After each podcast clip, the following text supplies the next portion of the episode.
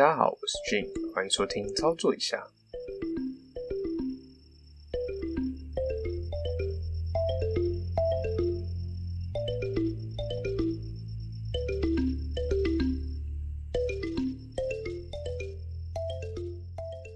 今天呢，要来跟大家分享《魅力学》这本书哈。那谈到魅力啊，很多人很容易联想到，你必须呢是要拥有吸睛外表的明星，或是能言善道、口才极佳的公众人物。有许多人认为呢，魅力是与生俱来的，有魅力的人呢都是外向的。那本书有强调一种呃，就是魅力是一种技巧，可以经由后天练习而来，不见得呢你要有注目的外表或者出众口才。那甚至啊，你可以忠于自我，不必改变自己原来的性格，这样子。那今天呢，我们也特别邀请这个 Eric 来帮我们，就是一起讲解《魅力学》这本书哦。那 Eric 呢，他是我们公司的同事，那长得非常帅，那非常有魅力。那可以从他的一些观点里面呢，然后探讨一些很有魅力的事情。那 Eric 跟大家自我介绍一下。Hello，大家好，我是 Eric。刚刚俊对我介绍有点言过其实哦，应该是没有到这么浮夸啦。好，没关系，就是那我就开始，我们开始这本书哈。那其中啊，很多人就是觉得说魅力是与生俱来的，那你必须要生性活泼或是善于交际的人才可以散发魅力。再者呢，你必须要长得好看才会有魅力，就是你要外形要特别出众。那再来就是说，你其实如果你是一个内向人的话，其实你是比较难展现魅力的。那你必须要改变你的个性。那这个是书中强调的，我们一般人认知的三个迷思吼。那其实近年来啊，大量研究指出，魅力是某种就是非语言行为结果，然后并非就是天生或神奇的个人特质。那这也说明为什么有些时候呢，魅力是可以去调整它的强度的。假设好，你今天是一个明星，然后他戴口罩、戴个墨镜，那可能就是藏身在捷运的呃通勤时间之中，那你没办法立即展现出他的魅力，他必须要有一些特定的行为条件啊，或者说呃，看他亮眼的外形之后呢，你才能够看到他展现魅力的一个特别时候。所以就是说，佐证啊，魅力呢，它是可以去做调整大小的。好，那这边的话，Eric 有什么样的想法跟我们分享呢？首先，我觉得魅力啊是一种呃，像自信的展现啊。那每个人对于自信的展现的部分不同，那当然在体现在什么样的状况下就不太一样。那《魅力学》这本书，它让我比较惊讶的是，我从来没有思考过魅力这件事情是可以透过学习来来增加，甚至让自己更加的有自信。这件事情是让我比较惊讶的。我觉得蛮蛮不一样的内容啊。对，像我在看到这本书之前哦，其实我也没有想过魅力是可以训练的哦。那也是 Eric 跟我讲说有这本书的存在之后，我才去买来看看这样子。那发现一买来看之后，觉得还蛮特别的，就是原来魅力是可以练习的。好，那我们等下会跟大家分享要怎么练习。呃，魅力学这本书里面啊，他把魅力分成了三个大元素哦。那一个是说，它上面写临在感了，但我觉得。如果以我们自己的认知，应该用存在感来讲，我觉得比较合适。对，因为我觉得临在感其实翻译起来好像有点不是那么顺。那因为台湾也不会特别讲临在这个东西。对啊，所以它就三大元素就是分别为存在感、影响力跟亲和力三个哦。嗯，那我们先讲第一个所谓的存在感哦。那存在感是在你对话当中，呃，你让人家要知道你的存在，而不要让人家觉得在忽视别人这件事情。嗯，对。那它的很特别的内容是，他教你怎么样让你有增加存在感这件事情，我觉得还蛮特别，就是刷存在感。诶，可以这么说啦。是，比如说在谈话技巧中，在句子对话当中结束的时候，尽量把声音放小，嗯，让大家更有更专注听着你说话。哦，然后又或者是在开口前先停顿两秒，让大家，诶，你怎么还没开始开口？对，吸引目光，没错。它就有点像这种训练方式，类似像这样。我觉得这种呃，在刻意的学习状况下，我觉得当你习惯之后啊，它已经潜移默化到你身上的时候，我觉得哇，那应该是蛮有魅力的一件事情。就像你平常操作一样，所谓的存在感，也是书中讲的临在感哦。他一直在指说啊，就是你知觉此时每分每秒发生的事情，那意味着就是全神贯注去进行当下的事情。而不是任由这个思绪去飘动哦。那专注眼前的事情呢，不让思绪被牵着走，那可以让别人呢获予我们极大的回馈。那当你展现存在感、你在感的时候呢，周遭人也会获得就是适当的倾听、备受尊重与礼遇这样子。那亲和力简单来说呢，我觉得就是对别人友善。书中呢也有特别提到，如果你想要变得有魅力的话，你必须呢要去克服折损魅力的最大元凶，也就是内在不适。那书中特别有讲到三个步骤可以巧妙处理内在不适哦。第一个是将不适去污名化，第二个呢是综合无意的负面情绪，并随时记得这样的心态。啊，再呢是在既有的看法之外呢，多想一点对自己有利的诠释方式，就是比较正面心态。那这边请 Eric 帮我们就是做一下说明自己的一些想法哦。呃，其中书中内在的不适感啊，他用羞愧这样的负面情绪来做一个呈现哦。那他的所谓的去污名化的意思是指说，嗯，你不是唯一一个世界上发同一个时段发生这件事情的人，嗯，这样的方式其实会让你的心情会舒缓很多，因为你不是唯一，对。所以这样的话，对你自己的心态上建立上会比较没有那么有压力。，对，举例来讲，就是你不是最惨那一个，就是很多人也跟你一样惨，没错那你可能还有人比你更惨，只是你不会因为说啊发生这样的事情，你只要想着有人比你更惨，你你其实还好，这样子你就可以有一个去污名化的效果。当你将内在负面情绪啊去污名化之后啊，下一个要处理的便是综合负面的情绪。最好的做法啊，就是认清一件事实，就是你的想法并不全然正确啊。再来是改写现实，除了改写现实啊，嗯，应该是这样子说、哦，在如果你在瞬间又产生一个大量负面情绪啊，比如说是生气啊，或是难过，嗯，那你做如何做转换呢？你可以带入所谓的假想现实，或是改写现实，将你的负面情绪啊。合理化到自己完全可以接受，就是所谓的它的第三个步骤。其中我最喜欢里面提出的休克专家布朗先生说的哦，担心自己不被人爱的恐惧，羞愧源于我们相信自己是有缺陷的，所以不值得获得爱与归属感。这是一种极其痛苦的感受与经验。这一段是我非常非常喜欢的。好，那你为什么会非常喜欢这一段话？嗯其实这有一部分觉得是跟自己是画上等号啦，可能是自己套用在上面，因为这有点我自己本身的感受。那书中哈特别提到一个，就是四种魅力型的风格哈，那跟大家介绍一下。第一种呢是专注型魅力，那着重在这个临场感与信心的呈现，主要是透过临场感的展现呢，让你觉得你在全心当下全心全意的和他们在一起，用心去倾听他们，让你的受众们觉得你备受关注，然后去聆听他们，可以理解他们想说的话。那代表人物呢是比尔盖茨。给人家的感觉会是受到关注、得到聆听、获得理解。那好处是什么呢？好处是容易上手，然后出奇的用，因为你只要很认真去听他讲话，那很认真专注人家的回馈，这样就可以很好的上手。那坏处呢？你可能会给人家急切或是卑躬屈膝的感觉，你有可能咄咄逼人，像在质问犯人这样。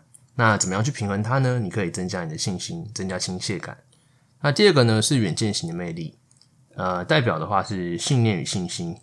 让人家觉得热血沸腾，带给人家信念，非常有影响力的这样子去操作。啊，代表人物呢是贾伯斯，给人家的感觉是很激励人心的，很有确定感。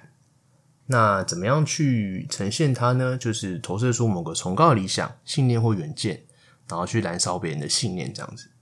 好处是很容易激起强烈的信念，激发团队创与精神。那坏处呢，就是你可能会变得比较极端一点，给人家会有一种呃过分狂热的一个感觉。那好坏就是在一线之隔之间啦。怎么样去平衡它？我觉得是展现脆弱一面，让大家觉得说，其实你也不是永远都是这么激进的。再是仁慈型的魅力吼，那他要做的是亲和力与信心。那主要来自于亲和力，让你和他人的心灵相通。透过眼神确认过眼神之后呢，让让他们备受欢迎，感到珍惜这样子。嗯，那代表人物是达雅妈，给人家感觉是获得接纳，受到热切的回应，备受珍视。好处呢是建立起情感连接与安全感的时候呢，会受人家的喜爱。坏处则是可能造成别人过度依赖或分享太多，那可能在有些商业的场合就不太适合。那如何去平衡它的话，我觉得是增加信心吼。第四个是权威型的魅力。因为我们天生呢就对权威有无比的顺从，我们不仅顺从就是服和那个权威的力量，也不会去屈服恶势力。那代表人物的话是英国首相丘吉尔。那怎么样给人的感觉的话是印象深刻，敬畏三分，然后受到就是有点害怕这样子。好处是他人会听从顺服于你，在危机时刻非常有效。坏处则是呢，你抑制批判性的思维，不鼓励回馈，可能给人家有点傲慢这样的印象。那平衡的话，就是增加亲切感。好，那我们介绍完四种权威型，呃，四种这个魅力的一个分支吼。那我们请 Eric 帮我们就是做个总结一下。你可以交替或者是混搭运用各种魅力的风格哦，不要强迫套用自己不适合的魅力风格，免得用起来会让你觉得呃非常不自在。嗯，这样不仅对你本身啊的感受有负面的影响，也让别人对你产生不良的观感。对，所以如果你能运用的魅力的风格越多，你就越灵活，越越自信。对，简单来说就是你不用改变你原本的个性哦。假设你是一个内向的人的话，你也不要就是说想在就是很想表现的场合，然后假装你是一个很外向的人，这样反而会看起来你是特别别扭这样子。没错，然后接下来与大家分享书中提到的，怎么样在第一眼就留下好印象哦。要给人绝佳的第一印象，机会只有一次，那其实不太可能有第二次机会，因为在短短几秒钟的时间呢，对方就已经看出你的社经地位、教育程度。甚至呢，连你有多成功，他都可以推测出来哦。然后再给他几分钟的时间，他就可以判断出你是不是聪明人，可不可靠，能力强不强，友不友善，有没有信心。如果呢，你第一次与人家碰面的时候，就给对方留下好印象，这个好印象呢，是会不断美化你你们接下来关系吼，使对方越来越喜欢你。相反的呢，如果你是一开始就留下不好的印象，那不仅呢，这次感觉就是居居了，那之后的会面可能也会受到很多的影响。不论呢，你之后表现的你想要怎么样力挽狂澜，或是想要无懈可击，也很难去扭转它。哈，假设我们今天在面试的时候，很多的执行长啊，还有人力资源部门主管，其实他们私底下都有一个想法，就是说自己在面试员工的时候，其实，在最初的几秒钟内就已经决定是否要录取这个人了。那剩余的面试时间呢，都只是做做样子而已。我非常的认同哦，我本身是个业务经理的，那有时候会有公司面试新的一个业务同仁，那会跟他们聊天。可是跟他们聊天当下，你就会知道这个人如果有你面试，你会不会适用？其实，在短短几句话，你就会有感觉了。嗯，比如说呢？比如说他讲话可能支支吾吾的，你做业务支支吾吾的应该不太合适啊。对。然后再来就是他整体给人的感觉是不是看起来很干净？对，干不干净？对，这个很重要，因为我觉得不管是什么样的场合或是什么样的状况下，嗯，我觉得一个。一个人给人家形象干不干净非常重要，对，就是第一印象给人家的一个特别的感觉哦。好，那如果我们今天假设啊，你在路上看一个女生，你会不会有一个第一印象，就是说这个人是可以当女朋友的，或是另一半的这个感觉呢？嗯，我觉得应该不能这么的片面诶，是因为除非他的你对他第一印象非常的糟，糟到是无法挽救，不然如果你没有跟他接触过。对，或是聊天过，或是相处过，你怎么可以完全判断这个人完全不适合，或是不可以？对，但如果他有比较好的第一印象，就是你是欣欣赏那一种，那会不会就是在之后他可能做任何事情都会有点加分的效果？呃，我想这是肯定的吧。啊，这也是对吧？因为在工工作上面应该也是这样吧。对，老板对你印象好，不管你做什么，好像都不会是你的错的感觉。诶，这样好像蛮有道理的。那插件的第一印象是不是有机会可以挽回呢？我觉得是有的，只是看你有没有接下来的第二次或第三次的见面的机会，让你有弥补的时间跟机会而已。嗯，对，其实书中呢也是特别讲到这个部分哦，其实也是有机会扭转的，只是呢，就是有时候再多见几次面，对方呢可能会改变你原有的印象，只不过你要费上一番功夫。那这样还不如就是你开始就给人家好留下好的第一印象，这样操作会比较好一点。那 Eric，你有就是给人家留下不好的第一印象，可是你很想要挽回的这种经验吗？嗯，我想想哦，我印象中是没有，因为我极力避免第一印象不好这件事情，因为我觉得会让后续非常非常的难处理，甚至没有第二次机会。对，所以我们第一印象是非常重要的哦。好，那你跟大家分享一下，就是怎么样去给人家一个好的第一印象？如果今天你要跟一个女生第一次约会的话。你会怎么去把握这个第一印象的呈现呢？我认为，嗯，女生看到男生，我觉得最重要的第一个应该是干净、态度大方。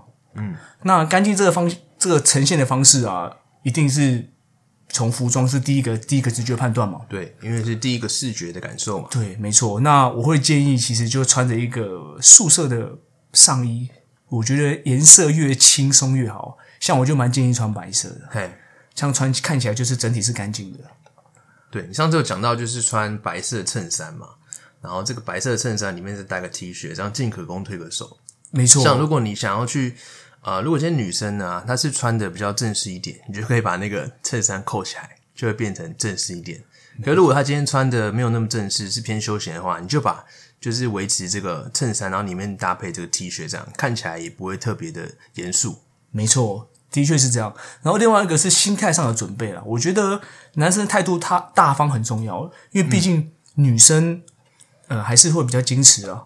但至少是我那个时代是啊。对，那你的态度大方，让女生会也会太也比较放松，跟你相处比较不会这么拘谨。那你的态度大方，就说就是哥，这个这这餐我付了，这样吗？那个不是态度大方，那个是荷包大方，跟态度大方不太一样。但是当然，第一次约会，我觉得吃饭男生付钱合情合理啊。对，那态度大方啊，我觉得是呃，男生在跟女生第一次见面相处的时候啊，应该是要一个很轻松、很自然的方式，对而不是很别扭。嗯，因为你越别扭，女生越不自在。那如果你是一个很轻松、很自然的相处方式的时候，女生就对你诶戒心也比较不会那么大。嗯，我觉得在聊天的当下，大家都会比较轻松、比较舒服、比较自在啊。好，这也呼应了书中提到一些观点后，因为人们喜欢和自己外表或行为相似的人在一起，感觉会最自在。见面前呢，最好先做好功课，决定你要穿什么样的衣服，该如何用字遣词来应应场合，懂得呢如何把焦点放在对方身上，让对方产生自我良好的感觉，也懂得优雅退出一段谈话，给对方留下正面的感受。这边想要请教 Eric 一个问题吼，就是你如何啊，在批评别人或者说你想要给人家建议的时候，你依旧保有你的魅力，不要让人家觉得你很鸡巴。鸡巴是什么东西？呃，首先啊，我觉得在针对别人做批判的动作，应该是我觉得第一个场合很重要了。是这个场合会不会让对方完全没有台阶下，或是完全不给面子？我觉得这还蛮重要啊。嗯再来就是你要评估的是你的立场够不够客观啊嗯你是不是真的是有全面性思考过，还是单单只有你的角度做出发？我觉得这还也很重要。嗯，然后再来就是，然后再来就是在给人家批评指教的时候啊，是不是够简单扼要？嗯，不要长篇大论，对然后耽误彼此的时间。我觉得这也是一个蛮重要考量的点。对，好，那这边分享一下书中所说的哈。第一个，你在批评人家的时候，或者给人家建议的时候，必须考量时机与地点，尽量呢以同理心的方式为对方设想，考量对方的压力与疲劳指数，那考量场合，那也不要很白目，比如说人家朋友都在旁边，然后你就在那边批评他，给人家留点面子嘛。那第二个是进入正确的心理状态，保留同情心与同理心。当别人呢真正觉得你是真心为他们的最佳利益着想的时候呢，并可以改善这个情况，而不是让人家对你觉得有防备心这样。那再来是决定你要传达的重点，并且你要非常具体。当你给人家建议的时候呢，着眼在几个关键点就好，不要列出那种很长清单，或者讲一堆人家抓不到重点的东西。那这样对方反而会不知所措，然后更加迷惘。接下来是对事不对人，是第四个吼，尽可能让对方知道你是你是给他建议，然后批评他的行为，而不是他这个人。在批评别人的时候呢，必须进入善意的状态，然后把焦点放在让对方改善的行为上面，而不是要改变他们的特性哦。这样子呢，我觉得是呃给人家建议的时候比较好的一个操作方式。那别人也会觉得你是有魅力的。这边请教一下 Eric 哦，因为你是做业务性质的工作，那假设啊你在客户那边啊，那得到客户的抱怨或是客诉的时候，你会怎么样去做一个处理呢？